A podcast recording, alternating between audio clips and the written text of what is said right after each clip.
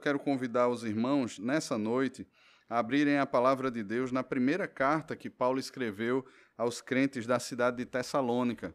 Primeiro aos Tessalonicenses, nós leremos todo o capítulo primeiro. Eu peço a sua atenção, a que você esteja atento à leitura da palavra, para que você não perca os detalhes que estão contidos na leitura desse texto. Primeira carta que Paulo escreveu aos Tessalonicenses, capítulo 1, todo o capítulo.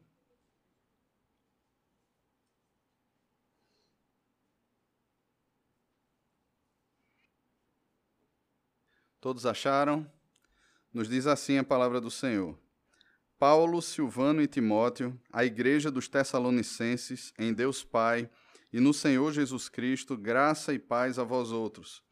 Damos sempre graças a Deus por todos vós mencionando-vos em nossas orações e sem cessar, recordando-nos do diante de nosso Deus e Pai, da operosidade da vossa fé, da abnegação do vosso amor e da firmeza da vossa esperança em nosso Senhor Jesus Cristo, reconhecendo, irmãos amados de Deus, a vossa eleição.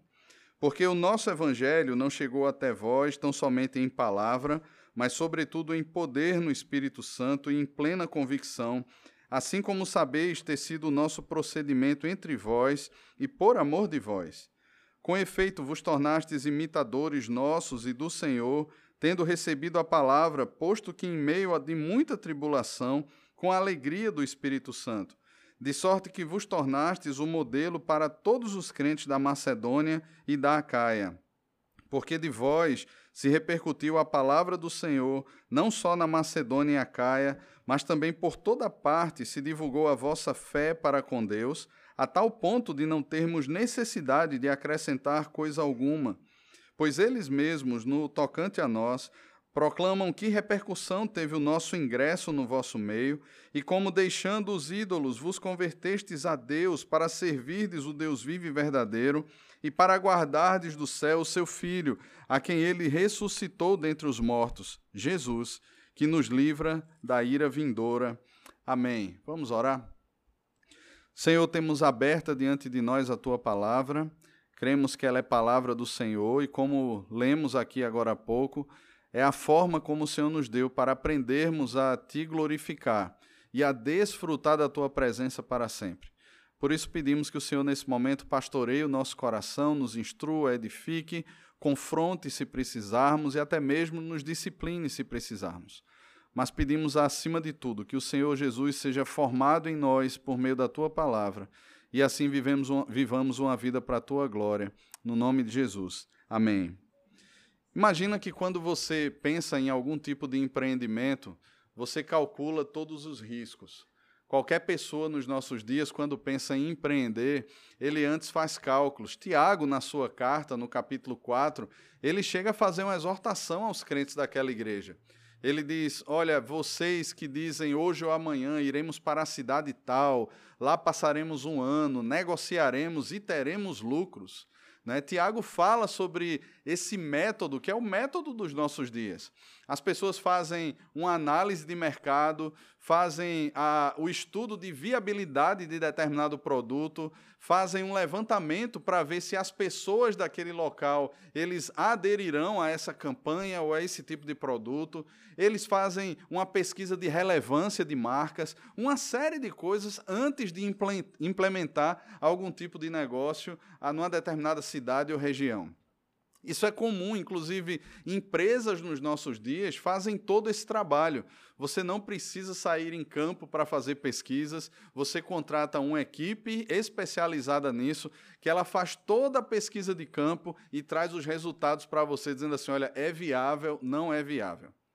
A igreja de Tessalônica ela não passou por um processo de análise de mercado, nem de análise de que se aquela cidade seria favorável ou não ao evangelho.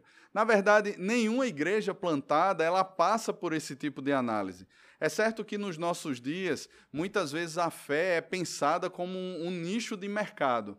Então, o que é que está crescendo agora? É uma visão mais reformada? É uma visão mais é, pentecostal? É uma visão mais assim? E as pessoas usam os jeitos, né, os trejeitos e até mesmo todo tipo de linguagem para se entrar no mercado e ter ali uma resposta de pessoas àquele mercado chamado mercado da fé. Infelizmente, irmãos, isso é algo que acontece nos nossos dias. Porém, quando nós olhamos para a palavra de Deus, nós percebemos que o crescimento natural da igreja, aquilo que começou lá em Jerusalém e que Deus fez questão de empurrá-los por meio daquela perseguição, não foi algo planejado no sentido de que eles estavam vendo o melhor nicho de mercado ou como melhor adaptar o evangelho a determinadas realidades para que ele se tornasse mais aceitável pelas pessoas. Não. O método de Deus sempre foi a exposição das Escrituras. Saia e pregue por onde você for. Jesus ele instruiu assim os seus discípulos e eles saem então e eles pregam a palavra. Paulo ele tem um método de pregação e nós sabemos, irmãos, que a cidade de Tessalônica ela era sim uma cidade estratégica. E Paulo ele observava cidades estratégicas. Se, se a gente pode dizer se, que Paulo possuía uma determinada visão nesse sentido, era nesse, nesse ponto exato. Paulo ele sabia que Tessalônica era uma cidade estratégica. Tessalônica era uma cidade livre. Ela conquistou esse título porque ela ficou la do lado do Império Romano em, Romano em uma determinada batalha que aconteceu bem antes de Cristo, e essa batalha foi ganha graças à, à fidelidade dos tessalonicenses ali. E nesse sentido, então, ela ganha o status de cidade livre. Ela também gozava de alguns privilégios, como um forte comércio, um mercado pujante. É tanto que muitos judeus eles se mudaram para lá e eles comercializavam na cidade de Tessalônica. Tessalônica também era um tipo de centro cultural daquela região. Ela tinha uma cultura muito forte. E por ser uma cidade grande, cerca de 200 mil habitantes, naquela época era uma cidade grande, Tessalônica disputava com outras. Ela, por ser uma cidade livre, ela elegia o seu próprio magistrado, ela tinha um governo próprio, ela tinha uma certa liberdade nesse sentido para gerir a sua vida enquanto cidade. Porém, em Atos 17, Lucas narra que Paulo chega na cidade de Tessalônica. Se você puder abrir a sua Bíblia em Atos, no capítulo 17, eu quero que você leia junto comigo, ou acompanhe comigo a leitura do texto e perceba como foi a estada de Paulo naquela cidade. Veja bem o que é que Lucas relata para nós dos acontecimentos ali naquela cidade. Lucas vai dizer o seguinte, Atos 17, de 1 a 9. Tendo passado por Anfípolis e Apolônia, chegaram a Tessalônica, onde havia uma sinagoga de judeus. Paulo, segundo seu costume, foi procurá-los e por três sábados arrazoou com eles acerca das Escrituras, expondo e demonstrando ter sido necessário que o Cristo padecesse e ressurgisse dentre os mortos, e este, dizia ele, é o Cristo Jesus que eu vos anuncio. Alguns deles foram persuadidos e unidos a Paulo e Silas, bem como numerosa multidão de gregos piedosos e muitas distintas mulheres. Os judeus, porém, movidos de inveja, trazendo consigo alguns homens maus dentre a malandragem, ajuntando a turba, alvoroçaram a cidade e assaltaram a casa de Jason, de Jason procur, assaltando a casa de Jason, procuravam trazê-los para o meio do povo. Porém, não os encontrando, arrastaram a Jason e alguns irmãos perante as autoridades, clamando: Estes que têm transtornado o mundo chegaram também aqui, os quais Jason hospedou. Todos esses procedem contra os decretos de César, afirmando ser Jesus outro rei. Tanto a multidão quanto as autoridades ficaram agitadas ao ouvirem essas palavras. Contudo, soltaram Jason e os mais, após terem recebido deles a fiança estipulada. Note bem, o que é que essa igreja tem para dar certo. Imagina uma plantação de igreja que começa debaixo de uma situação difícil como essa. Paulo, como de costume, ele vai até a sinagoga, Durante três sábados, três semanas, Paulo passou naquela sinagoga, expondo as Escrituras e falando sobre as promessas e a concretização das promessas em Cristo Jesus, afirmando ser Jesus o Messias, ser Jesus a, o Senhor que se encarnou para justificar e remir o seu povo. No entanto, a, o que Paulo diz aqui é que alguns judeus eles passam a crer. Alguns gregos piedosos também eles passam aqui a crer. Quem eram esses gregos piedosos? Os gregos piedosos eram homens que naturalmente não eram convertidos ao judaísmo, porém, eles olhavam para toda aquela situação, eles olhavam para a realidade do judaísmo e diziam assim: olha, nós não vamos obedecer todas as coisas, mas tá, tá bom, vamos continuar vindo aqui para ouvir as escrituras. Era aquilo que muitas vezes as pessoas chamam, né, de determinadas religiões, olha, fulano tá lá, mas ele é um não praticante. Então eram pessoas que adequavam e diziam assim, olha, isso aqui é bom para mim, eu aceito, já isso aqui não. Circuncisão jamais, né? As pessoas escolhiam o que é que elas queriam obedecer. E algumas mulheres distintas ah, provavelmente mulheres de posição social elevada, aderiram a Paulo ali naquele momento. Irmãos, as sinagogas se sentiram ameaçadas por causa disso. Afinal de contas, uma parte da membresia das sinagogas, ou de uma sinagoga principal, estava deixando de congregar ali para se unir a Paulo. E eles então, eles movidos de inveja, é o que Lucas diz a gente, eles juntam pessoas da malandragem. Isso lembra algo a você? Quando expomos judeus, é, judeus, ó, quando expomos juízes aqui pela manhã, nós percebemos que durante duas vezes, com Abimeleque e depois, a, a, ocorreu de pessoas, a, e com Jefté, se ajuntarem, pessoas desocupadas, pessoas da malandragem, se ajuntarem a esses. No caso de Abimeleque, porque Abimeleque os pagou para matar seus irmãos, seus 70 irmãos, e no caso de Jefté, porque Jefté era um homem justo, era um homem íntegro, e esses homens então se juntam a Jefté e se tornam guerreiros valentes junto com eles. O fato, irmãos, é que esses judeus, eles saem agora, eles juntam pessoas da malandragem para alvoroçar a cidade. Agora imagine como as autoridades de Tessalônica ficaram. Aquela cidade ela possuía um status de liberdade, desde que não fosse uma ameaça ao governo romano. E agora, qual é o discurso dos judeus ali e daqueles da malandragem que estão alvoroçando a cidade? Olha, esses anunciam que César não é o rei, eles pregam outro rei, eles estão incitando uma rebelião contra o Império Romano. Nós perderemos o nosso status de liberdade. O que é que acontece com as autoridades? Eles ficam temerosos, não só as, autoridades, mas todo o povo da cidade fica temeroso. Qual é a reação primeiro, então? Vamos prendê-los. Só que eles recebem a fiança e soltam.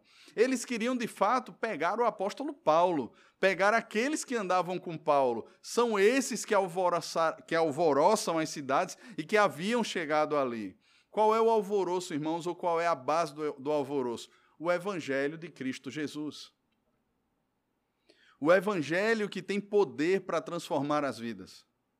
O evangelho que tem poder para quebrantar os corações e fazer ali não adeptos a um mercado, não adeptos a uma seita, mas agora pessoas que são lavadas e remidas no sangue do Cordeiro. Pessoas que passarão a ter uma visão de mundo completamente diferente. Pessoas que não se sujeitarão aos falsos ídolos. Pessoas que não se sujeitarão a um tipo de reinado a, que oprima a sua liberdade de religião e de culto.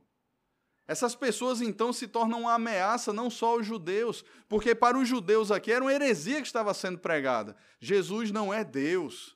Jesus não é o Messias, eles não creem nisso, e por causa disso agora, por causa dos membros que deixaram de aderir ao judaísmo, eles perseguem então a igreja de Cristo. Aquelas pessoas, irmãos, não estavam apenas se tornando adeptos pela metade, aqueles homens e mulheres piedosas que faziam aquelas sínteses, né? Não, vamos manter isso aqui do mundo e vamos manter isso aqui do judaísmo. Eu gosto de ouvir, mas também não vou praticar todas as coisas. Aqueles homens e mulheres se converteram de fato. Havia uma fé real no coração. O texto vai dizer que Paulo passou três semanas ali, mas três semanas especificamente nas sinagogas. Nós sabemos que eventos assim aconteceram e geralmente Paulo, ele separava aqueles que se convertiam e ia para algum outro lugar ensiná-los. Só que quando nós olhamos a narrativa de Lucas, nós, nós, nos parece aqui que o texto está realmente corrido, que foram três semanas e que logo depois veio essa perseguição e Paulo foi para a cidade de Berea posteriormente. Mas pense que nesse ínterim aqui, entre o momento da sinagoga e todo esse alvoroço que é promovido pelos judeus e os homens da malandragem, talvez tenha se passado um breve período onde aquela igreja pode ser discipulada, pelo menos nos temas mais básicos da fé. Irmãos, eles não tiveram um curso de seis meses, eles não tiveram um treinamento de um ano, eles não tiveram ah, o que nós temos aqui. Na semana passada, nós completamos um ano reunidos enquanto congregação aqui. Temos o sonho, o alvo de nos organizarmos como igreja até o final do ano que vem. No entanto, irmãos, eles não tiveram esse tempo. Eles não tiveram essa oportunidade que nós temos de estarmos num local confortável, de termos uma boa aula de escola dominical, de ouvirmos dois sermões aos domingos, de termos grupos pequenos durante a semana, de termos oportunidades das mulheres se reunirem, dos homens se reunirem para tratar de assuntos específicos, de ter um dia da família, de ter momentos onde se encontra para tomar um cafezinho ou ter um gabinete pastoral, momentos de edificação mútua. Eles não tiveram isso. Irmãos, o período de formação, de plantação e de, incuba, de incubação dessa, dessa igreja foi muito curto. Foi muito curto. E qualquer pessoa olhando para essa realidade diria exatamente assim: esse projeto já nasceu morto. Não tem como dar certo. Afinal de contas, o que é que eles tiveram esse tempo todo? Eles não estudaram os cinco pontos do calvinismo. Eles não estudaram os cinco solas. Não deu tempo deles estudarem a teologia do pacto. Não deu tempo de estudarem uma série de assuntos. Mas essa igreja foi plantada, meus irmãos. E aqui, quando Paulo escreve essa carta, provavelmente lá no ano 50 51 depois de Cristo, provavelmente também da cidade de Corinto, Paulo ele inicia essa carta com ações de graças. Aquilo que para qualquer análise de mercado, ou até mesmo para qualquer plantador de igreja que olha e diz assim: rapaz, talvez isso não dê certo. Olha a forma como começou. Olha que perseguição. Meus irmãos, a pessoa que hospedou a Paulo, a Silas e, e aos outros ali, ele foi levado à praça pública. Ele teve o seu nome exposto. Ele precisou pagar fiança para não ser preso.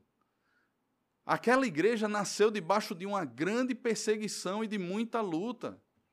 Talvez, quando nós olhamos hoje né, para vários cenários, se eles não tivessem completamente se dispersado ali, talvez eles tivessem se acomodado. E a acomodação sempre é um desafio para o nosso coração. Porque nós passamos a olhar para determinadas realidades e dizemos assim: olha, o mundo é tão hostil, as coisas são tão difíceis, nós já temos aqui o suficiente, então vamos ficar aqui quietos, só aproveitando aquilo que a gente já tem. Só que, meus irmãos, o Senhor Jesus, em momento algum, nem nós percebemos isso nas cartas do Novo Testamento, nos chama a um tipo de acomodação, a ficarmos parados a simplesmente olharmos para as situações e dizermos assim: está tudo muito bom. O reflexo da acomodação muitas vezes será o produto direto do mundanismo no coração. Porque, afinal de contas, não estamos buscando o reino de Deus, não estamos buscando a justiça de Deus, não estamos buscando, de fato, ver pessoas conhecendo e se rendendo ao Senhor, mas estamos buscando o nosso conforto, estamos buscando apenas um local para que eu me sinta seguro de alguma forma. Olha, eu tenho ali um local bom, agradável, não vamos mexer muito com isso não, para que a perseguição não volte, para que as lutas não venham, para que os problemas não surjam. Então tá bom demais assim, vamos permanecer como nós estamos e nos acomodamos. Só que, meus irmãos, toda acomodação gera morte. Não gera vida. Nenhuma igreja ela respira os ares da acomodação. São ares venenosos e perigosos. Eu não estou falando aqui de que, assim como a igreja dos Tessalonicenses ou de outros, a, pensassem assim: vamos ter aqui uma mega church. Tudo tecnológico, do bom e do melhor. Não, não é isso. O crescimento ele é dado pelo Senhor e o crescimento é administrado à medida que as pessoas são realmente pastoreáveis e pastoreadas. Ou seja, não existe discipulado e não existe uma perspectiva de pastoreio real em mega igrejas. Não existe. Existe consumo da fé. Existem pessoas que entram e que saem, que não são conhecidas e simplesmente consomem um produto chamado fé. Pensam muito mais em estrutura, pensam muito mais em conforto, pensam muito mais onde é que eu estaciono o carro, se tem manobrista, se não tem, se tem segurança, se não tem, se tem algum local para deixar meus filhos lá no depósito separado e que não façam barulho no horário de culto, nem me perturbem, aquilo, aquela programação que eu estou inserido. Pensam muito mais nisso. Não é assim que a igreja de Cristo funciona. Na igreja de Cristo, o discipulado é algo pessoal. O acompanhamento é algo pessoal. Os pastores estão inseridos no meio do rebanho e eles pastoreiam o rebanho.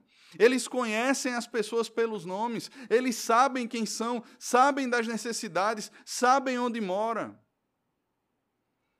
E sabe, meus irmãos, não se, é, não, não se possui uma visão dessa megalomaníaca muitas vezes.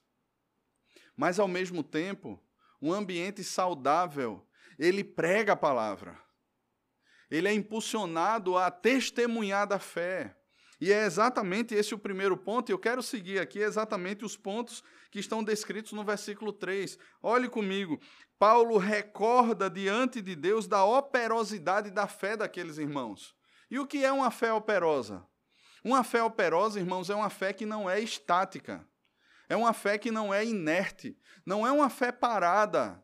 Ela não é uma fé que simplesmente diz assim: não, eu já tenho e aí eu vivo um tipo de obesidade espiritual. Leio, consumo tudo que é material, ouço tudo que é pregação, mas ao mesmo tempo essa fé não se torna encarnada em mim não se torna prática, nem em termos de santificação, ou seja, não muda o meu coração, mas também nos meus relacionamentos, não muda o meu comportamento com a minha esposa, com os meus filhos, os meus relacionamentos interpessoais, não muda as minhas relações no trabalho, não muda a minha forma de enxergar o trabalho, não muda a minha forma de enxergar as pessoas aí fora, não muda a minha forma de enxergar a palavra de Deus e a própria vida que Deus propõe para mim.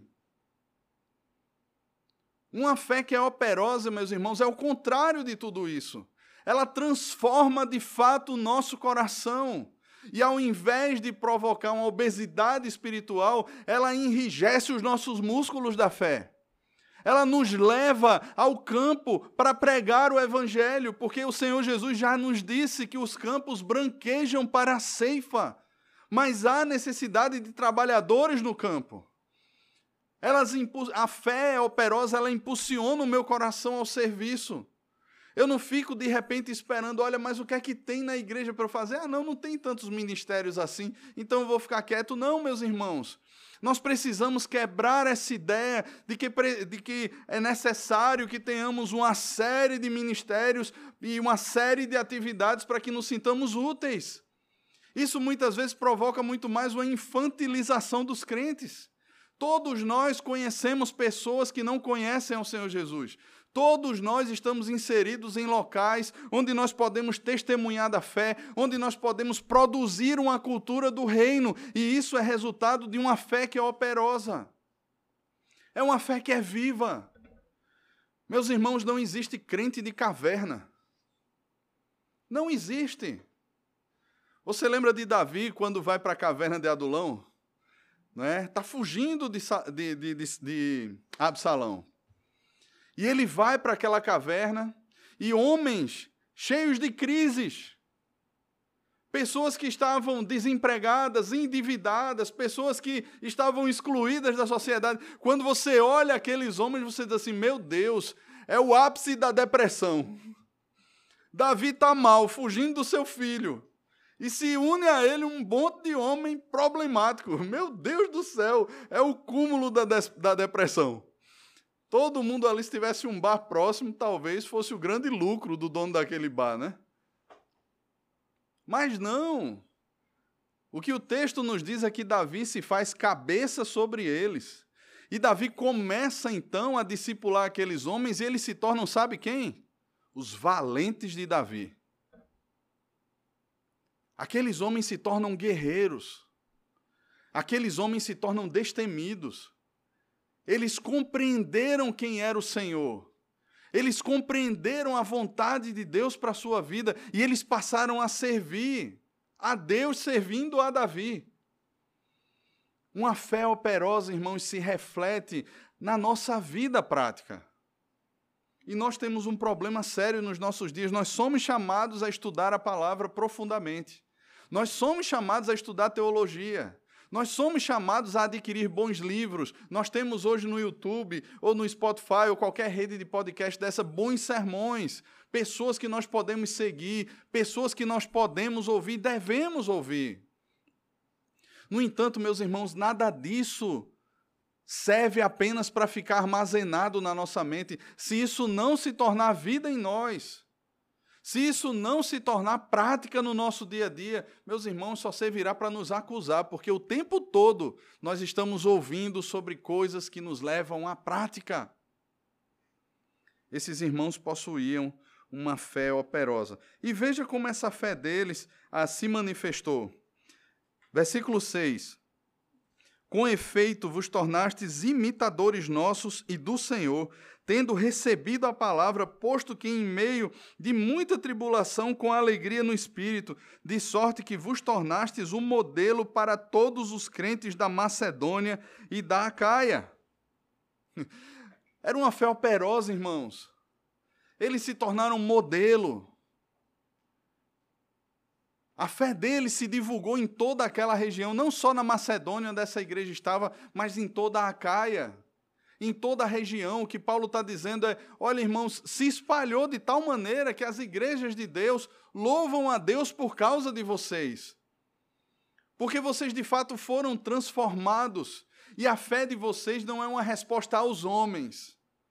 Não é uma fé que teme os homens que simplesmente vai dizer assim: ah, vamos crescer para provar para alguém. Não, isso é temor de homens.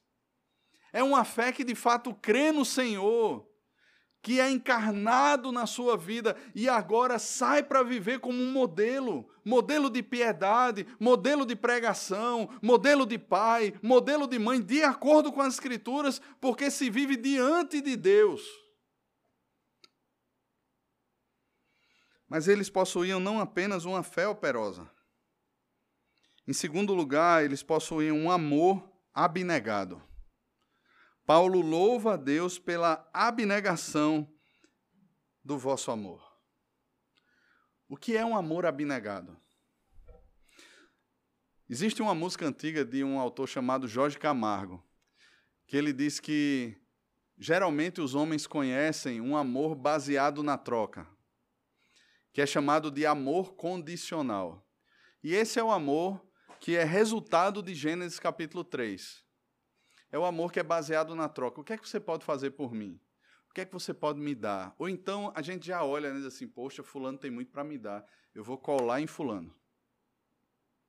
É o amor que leva em consideração os interesses. Aquilo que eu posso absorver, aquilo que eu posso ter, aquilo que eu posso conquistar um trampolim para que eu possa alçar voos mais altos. Meus irmãos, esse é um amor baseado na troca. Eu lembro que, conversando com um casal um tempo atrás, eles diziam assim: olha, a lista de testemunhas para o casamento tem que ser muito bem feita. Nós não pensamos nem necessariamente nas pessoas, mas no que elas podem nos dar. Eu disse assim: misericórdia. Misericórdia, como é que alguém pode ter uma visão sobre essa, uma visão dessas? Eu vou chamar fulano e cicrano para ser testemunha do meu casamento, porque eu sei que tem muitas posses e vai me dar um excelente presente. É exatamente assim que o mundo pensa, meus irmãos. É exatamente assim que as pessoas que não conhecem a Deus pensam. O que é que você pode me dar? Quais são as condições? Como é que eu posso prosperar me aproximando de você? Mas veja, essa igreja ela possui um amor abnegado, ou seja, que não leva em consideração os seus próprios interesses. E Paulo fala sobre isso na primeira carta aos Coríntios, no capítulo 13. Ele diz que o amor não leva em consideração os seus próprios interesses. Ele não é egoísta. Ele não se exaspera ele não arde em ciúmes. Irmãos, o nosso amor, ele é reflexo daquilo que nós conhecemos do amor de Deus por nós. O próprio apóstolo João fala sobre isso na sua primeira carta. Nós amamos porque Ele nos amou primeiro. Ou seja, se nós não conhecêssemos o amor de Deus revelado em Cristo na cruz, que se entregou por nós quando nós éramos pecadores. Imagine, irmãos, que o interesse de Deus por mim e por você foi movido por seu amor. Eu não sei porque ele resolveu nos amar, mas o fato é que ele nos elegeu tendo com base o seu amor. E por causa desse grande amor, Jesus foi até a cruz para nos resgatar, por amor. Não foi por méritos nossos. Não foi porque ele olhou para mim ou para você e disse assim, mas eles são tão bonzinhos, eles são tão bonitinhos, olha, eles são tão legais, eu aposto que eles vão ser os melhores servos que eu posso ter. Não foi por isso. E Paulo deixa isso claro em Romanos 5,8. Ele deu a vida por nós quando nós éramos pecadores, inimigos, filhos da ira de Deus. Nós não buscávamos a Deus. Nós não olhávamos para Cristo e dizíamos assim: Como eu te amo, Senhor. No máximo, nós fomos criados dentro de uma tradição religiosa que nós nos sentíamos obrigados a bater um ponto espiritual em determinado dia da semana, porque tínhamos muito mais medo do inferno do que por amor a Deus.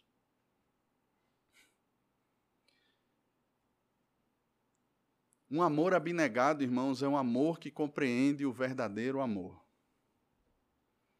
Então ele está ali por causa de Deus e por causa do próximo. Ele serve porque ele viu um Deus que se fez servo. Jesus disse: Porque o filho do homem não veio para ser servido, mas para servir e dar a sua vida em resgate de muitos. Meus irmãos, se o nosso Senhor é chamado de servo sofredor, se o nosso Senhor é posto na palavra de Deus como servo sofredor, por causa do seu amor, quem somos nós? Por isso que nós servimos.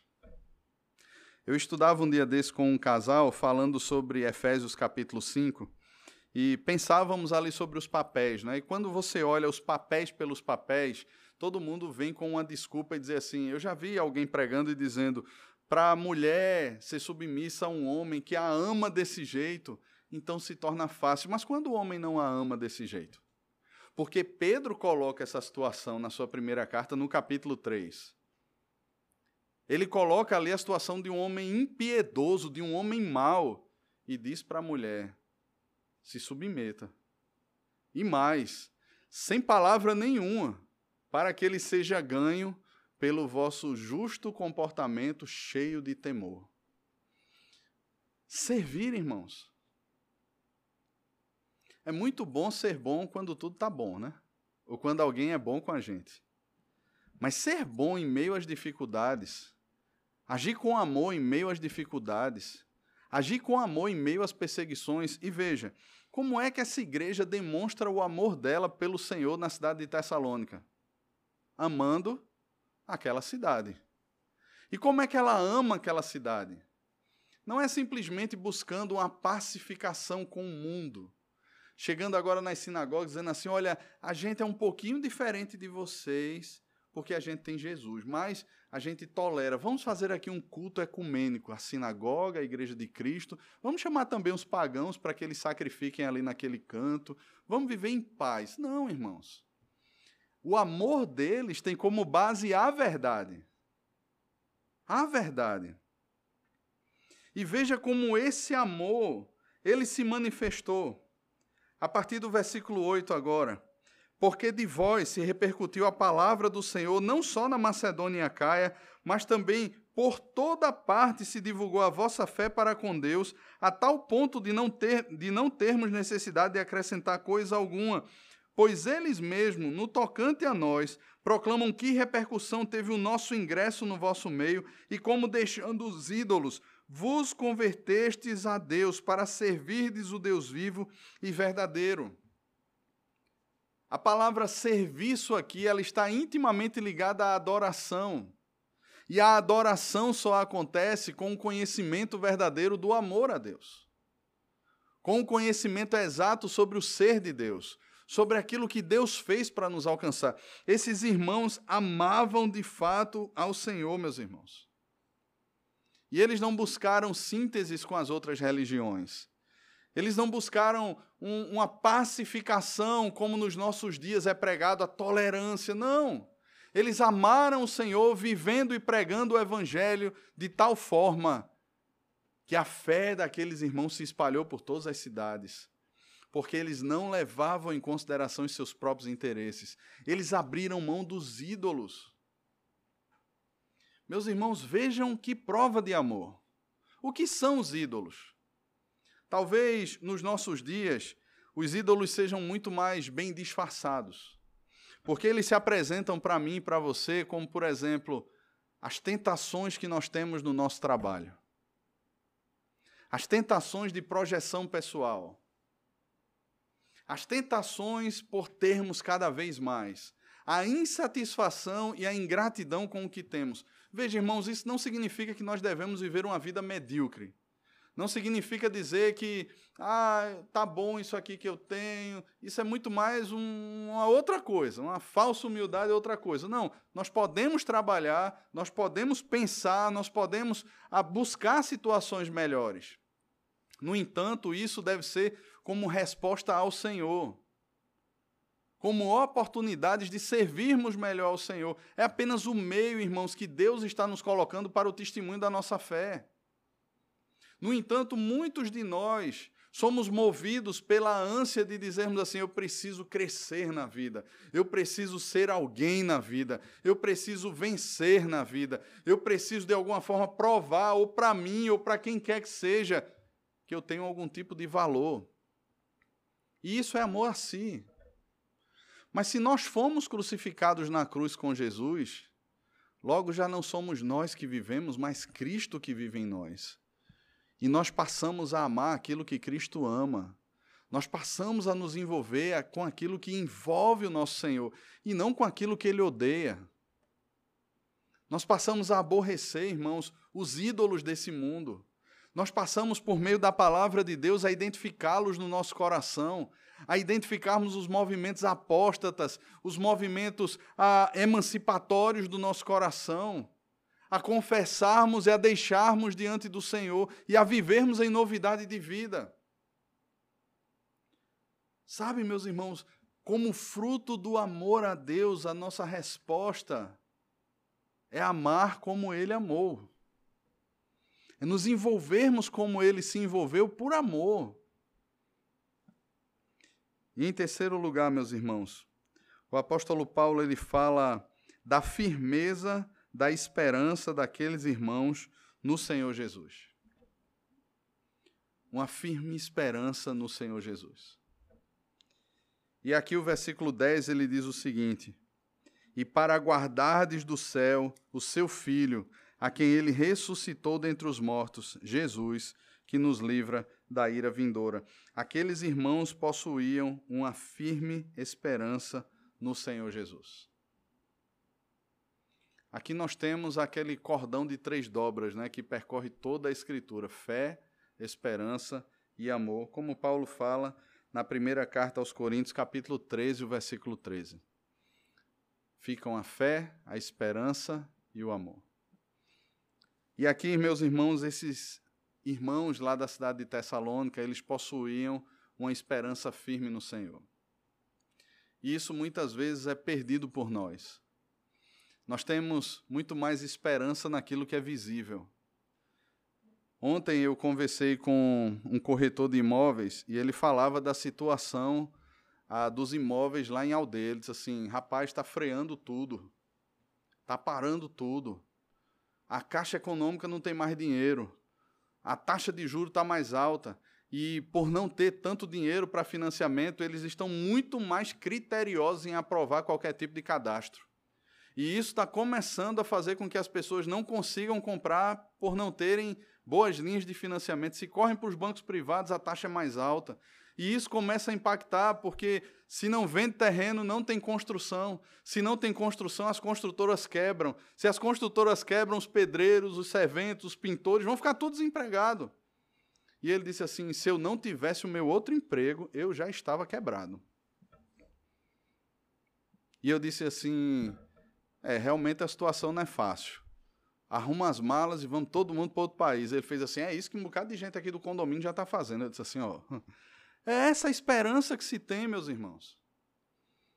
A gente começa a esperar, de repente, num governo, ou a gente começa a esperar numa mudança de economia, a gente começa a esperar que alguma coisa, ou outro país, ou outro casamento, ou outras amizades, ou outra igreja, ou outro isso, ou outro aquilo, outro, como sendo a resposta para os nossos anseios mais profundos. E a gente diz assim: não, agora sim que a coisa vai. Olha quem chegou. Agora sim que a coisa vai. Olha o que é está acontecendo. Meus irmãos, nós vivemos num mundo que jaz no maligno. Às vezes eu assisto algumas reportagens e Beta diz assim: não comente comigo. Nem fale comigo que eu não quero perder o sono, que eu já nem tenho. E eu digo assim: meu Deus, como é difícil, porque nós chegamos num ponto onde todas as notícias que nós temos são notícias terríveis. É fome, é peste, é assalto, é pessoa que estava bem de repente morreu, é de repente uma situação catastrófica que está acontecendo, relatos de atrocidades, de lutas e de perseguições, guerras e rumores de guerras. Só que nada disso, irmãos, foi omitido para nós pelo Senhor. Tudo isso está contido nas Sagradas Escrituras. E essas coisas sim mexem, nos entristecem, porque nós vemos a proporção que o pecado tomou, a degradação da humanidade. No entanto, meus irmãos, nós já sabemos que todas essas coisas acontecem desde que Gênesis capítulo 3 passou a existir na história humana, desde que o pecado entrou. Lembra do dilúvio? Por que aconteceu o dilúvio? A maldade humana havia se multiplicado de uma maneira tal que Deus foi, levado por, por sua própria santidade a destruir a humanidade e a preservar uma família. Nós vemos, irmãos, tantos episódios na palavra de Deus. A medida da iniquidade, meus irmãos. Nós olhamos isso e nós vemos as coisas indo de mal a pior. O apóstolo Paulo, há quase dois mil anos, ou há pouco, ou há dois mil anos atrás, chegou para Timóteo e disse: Olha, nesses últimos dias, Paulo não estava falando daqui a dois mil anos, Timóteo, relaxa até lá. Você está bem, a gente está aqui no ano 50 depois de Cristo, as coisas estão muito boas, mas quando aquela galerinha estiver reunida na igreja, daqui a dois mil anos, eles vão estar sofrendo. Desde já, vá armazenando orações por aqueles irmãos do futuro. Não, Paulo já está falando dos seus dias. Paulo já estava falando dos seus dias. E quando nós olhamos, meus irmãos, a carta aos Tessalonicenses, nós percebemos, veja no capítulo 4, qual era a expectativa do coração do apóstolo Paulo. Capítulo 4, a partir do versículo 13, veja o que é que ele diz. Não queremos, porém, irmãos, que sejais ignorantes com respeito aos que dormem, para não vos entristecerdes como os demais que não têm esperança. Pois se cremos que Jesus morreu e ressuscitou, assim também Deus, mediante Jesus, trará em sua companhia os que dormem. Ora, ainda vos declaramos por palavra do Senhor isto: nós, os vivos, os que ficarmos até a vinda do Senhor, de modo algum precederemos os que dormem, porquanto o Senhor mesmo, dada a sua palavra de ordem, ouvida a voz do arcanjo e ressoada a trombeta de Deus, descerá dos céus e os mortos em Cristo ressuscitarão primeiro. Depois nós, os vivos, os que ficarmos, seremos arrebatados juntamente com Ele entre nuvens para o encontro do Senhor nos ares, e assim estaremos para sempre com o Senhor. Consolai-vos, pois, uns aos outros com estas palavras. Veja qual era a esperança de Paulo. Nós, os que estivermos vivos, não precederemos aos que dormem, seremos transformados e nos encontraremos com o Senhor. Paulo pensava na vinda do Senhor ainda nos seus dias. Essa era a expectativa do apóstolo Paulo. Ele não dizia assim, não, talvez daqui a dois mil anos ele vivia, meus irmãos, e ele pregava como o Senhor fosse voltar na forma, na maneira, no tempo mais rápido, quando ele ainda estivesse vivo. Mas nós perdemos essa esperança. E por causa disso nos falta consolo ao coração. Porque ele termina aquela fala dizendo: Consolai-vos uns aos outros com essas palavras. Ele não diz assim: Consolai-vos uns aos outros pregando que a ONU vai resolver os problemas do mundo, ou que o terrorismo vai acabar no mundo, ou que a fome vai acabar no mundo. Não, ele diz: consolai-vos com essas palavras, com a certeza da vinda do Senhor, aquele Senhor que foi morto, que morreu e ressuscitou, que está vivo, que governa todas as coisas, ele voltará. E essa é a esperança que nós guardamos no coração. Essa é a nossa grande, ou deveria ser a nossa grande expectativa. Não é de melhora, meus irmãos. É de pior aqui na terra. O mundo vai de mal a pior. Nós vivemos literalmente aquilo que era talvez ali bem identificado em Sodoma. Nós vivemos nos nossos dias generalizado em todo o mundo. Mas não só as coisas terríveis que acontecem, com relação a, aos medos que temos na criação dos nossos filhos. Casais que muitas vezes vêm conversar e dizem assim: Olha, eu tenho medo, eu tenho medo de pôr filhos nesse mundo. Olha o que é que acontece. Como é que eu vou educar meus filhos? Olha as escolas como é que estão. Meus irmãos, a nossa esperança. E nós somos chamados, assim como o povo de Deus no passado foi, quando eles entraram na Babilônia, eles foram estimulados a terem filhos. Nós somos chamados, irmãos, a criarmos os nossos filhos de acordo com a palavra do Senhor. E isso revela a esperança que temos no Senhor. Nós somos chamados a sairmos todos os dias para trabalhar, não esperando numa mudança de governo ou nisso ou naquilo, mas esperando no Senhor. Estamos servindo ao Senhor neste mundo promovendo a cultura do reino nesse mundo. Nós pregamos o evangelho domingo após domingo, evangelizamos amigos onde estamos, porque nós temos uma viva esperança no Senhor. Porque nós cremos que não é esse mundo o final de todas as coisas que não é simplesmente alguém que vai chegar e vai resolver os problemas da terra aqui e agora de maneira existencial, segundo aquilo que os homens que não conhecem a Deus pregam. Nós conhecemos e sabemos que o rei virá e em breve retornará, e ele chegará nas nuvens com poder e glória e chamará a sua igreja pelo nome.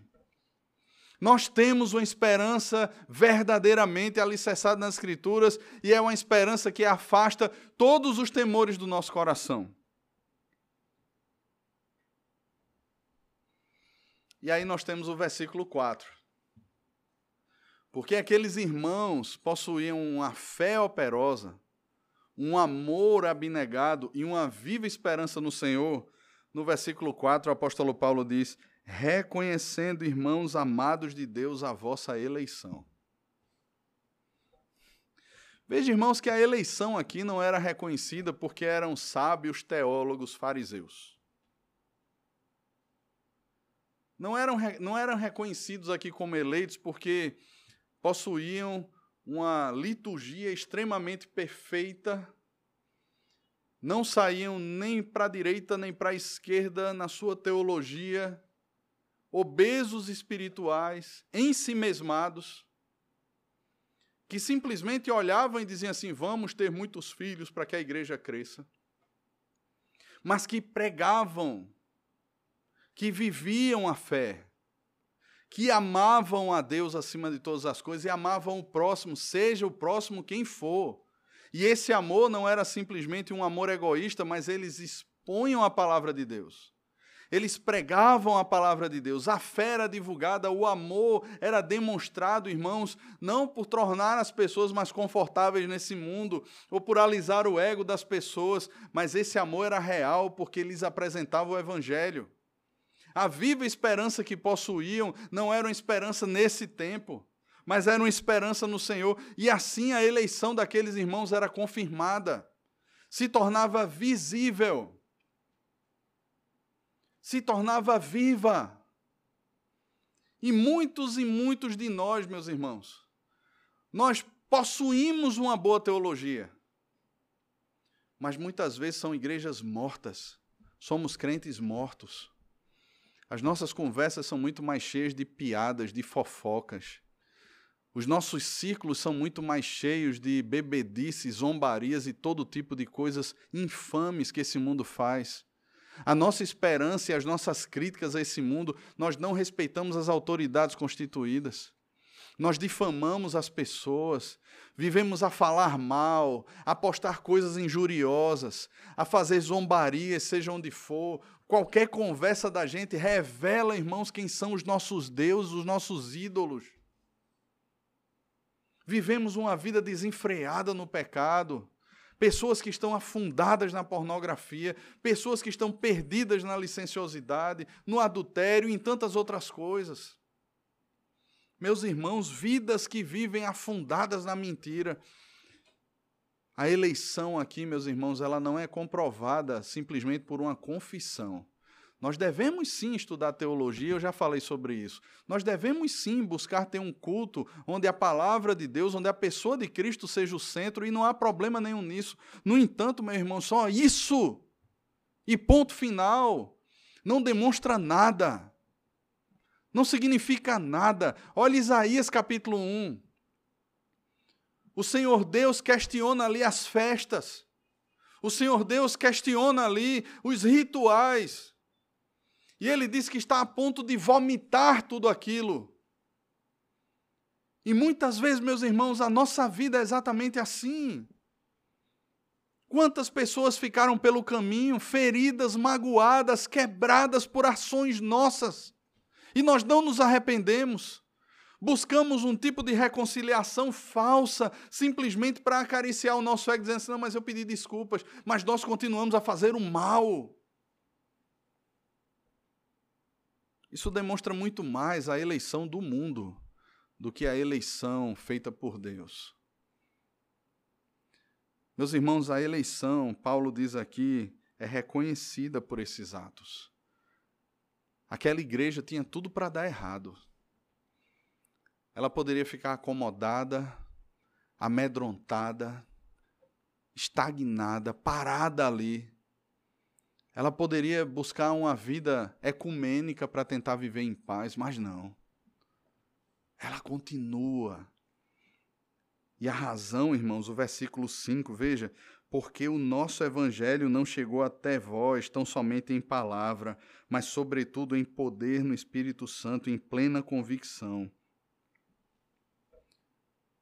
Ah, meus irmãos, não pensemos aqui que a palavra poder são as coisas extravagantes e miraculosas que muitos fazem hoje em dia em vários meios evangélicos. Paulo diz que o evangelho é o poder de Deus para a salvação. Quando Jesus Cristo, irmãos, é verdadeiramente exposto, pregado, e quando os nossos ouvidos não apenas escutam, mas ouvem de verdade, isso é como uma dinamite no nosso coração isso nos quebra por dentro. E nos leva, irmãos, a viver uma vida no poder do Espírito Santo, ou seja, de acordo com a vontade de Deus. Ontem à tarde eu fiz um casamento e eu disse isso para os noivos. Muitos não ouviram, né? Estavam lá por conta da chuva, mas eu fiz questão de deixar claro. Vocês são chamados pela palavra de Deus a viver uma vida completamente diferente desse mundo, um casamento diferente. Por isso, Deus deixou para vocês o Espírito Santo dele, para que vocês sejam cheios do Espírito Santo. Porque essa vida proposta pelo Senhor, ela é o resultado de uma vida cheia do Espírito Santo. Ou seja, o casamento de vocês só vai obedecer a palavra se a palavra tiver enchido a vida de vocês. Porque é ela que o Espírito Santo vai usar para coordenar a vida de vocês. Se não for assim, meus irmãos, nós seremos eleitos desse mundo. Viveremos a falsa perspectiva de que nós somos crentes, acomodados, parados. Mas se cheios do Espírito, sairemos no poder do Espírito para anunciar aquele que é o poder de Deus, que é Jesus Cristo. Isso produzirá em nós uma fé operosa, um amor abnegado e uma firme esperança no Senhor Jesus. como a igreja de Tessalônica viveu. Qual é o desafio que temos para os nossos dias? Em primeiro lugar, crer naquilo que Cristo fez. Crer naquilo que Cristo fez na cruz. Enquanto nós não crermos, irmãos, nós per permaneceremos acomodados. Quando nós crermos de fato na morte e na ressurreição de Cristo, que foi por mim e por você, nós não usaremos desculpas. Ah, eu estou cansado. Ah, eu não posso. Mas a fé será operosa no nosso coração. O nosso amor será abnegado. Nós não levaremos em consideração os nossos próprios interesses. Eu lembro que há anos atrás, eu amava o cheiro da minha sala e do meu sofá. Amava. Sofá novo, tinha um cheiro maravilhoso. Às vezes a gente comprava um perfuminho que colocava assim nele, tremendo. E aí inventamos de ter um pequeno grupo de adolescentes lá em casa, grupo este que muitos estão aqui. E era interessante que o grupo acontecia no dia da educação física deles.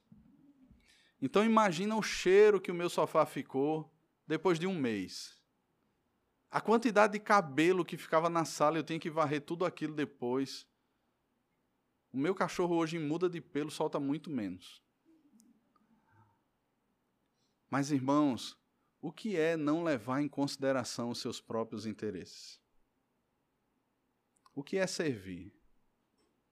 O que é amar? A gente não faz contas quando a gente ama. A gente não pensa se vai pesar demais no carro, se vai sujar demais a casa. A gente serve porque a gente ama. A gente não pensa porque eu vou ficar tão cansado, porque vai ser tão desgastante. A gente faz porque a gente ama e porque nós temos um Deus que se expressou para nós como servo por amor. E nós temos uma firme esperança. Nós somos consolados por meio dessa esperança. E nós podemos consolar uns aos outros a permanecermos firmes no caminho do Senhor, por causa dessa viva esperança. Aquele que prometeu virá e não tardará, e nos levará, estaremos para sempre com Ele. Meus irmãos, que Deus nos abençoe que Deus aplique a Sua palavra em nosso coração e que nós vivamos de maneira santa, justa e piedosa nesses dias que são maus.